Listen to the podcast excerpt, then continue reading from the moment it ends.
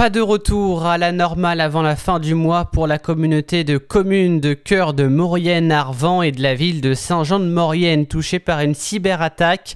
Tous les serveurs et le réseau informatique sont paralysés depuis dimanche.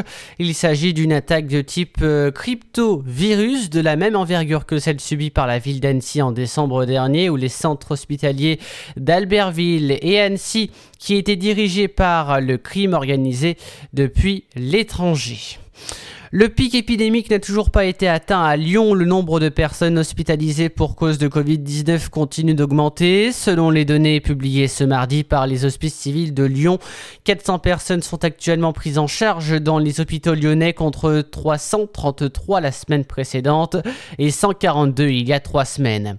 Il s'agit d'un marché qui connaît une croissance considérable suite au premier fonds régional d'aide à la création lancé en 2020. La région Auvergne-Rhône-Alpes réitère l'expérience. Le conseil régional a voté en décembre dernier une aide d'un montant de plus de 516 000 euros répartis en deux subventions pour les organismes auxquels sont euh, principalement affiliées les entreprises du jeu vidéo dans la région.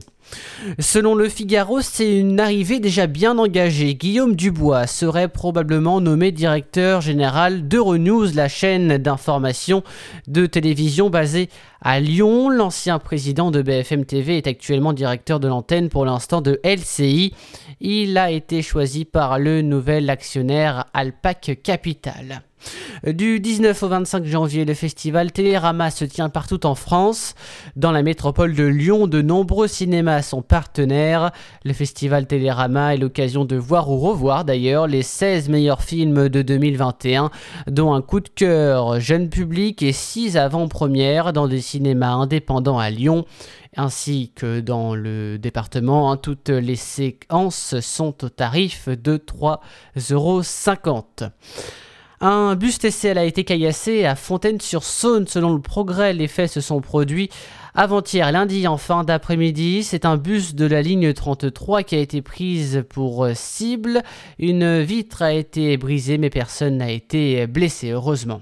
Et puis en sport, grande déception pour Caroline Garcia, la française 70e mondiale au WTA, semblait bien partie dans son match qui l'opposait à L.A. Baptiste, 165e mondiale. La joueuse de tennis lyonnaise s'est pourtant inclinée au premier tour de l'Open d'Australie hier. La France menait d'abord 6 euh, à 4 dans le, premier set, euh, puis 2 à 4 dans le deuxième set avant de laisser l'avantage à son adversaire 7 à 6 et 6 à 3.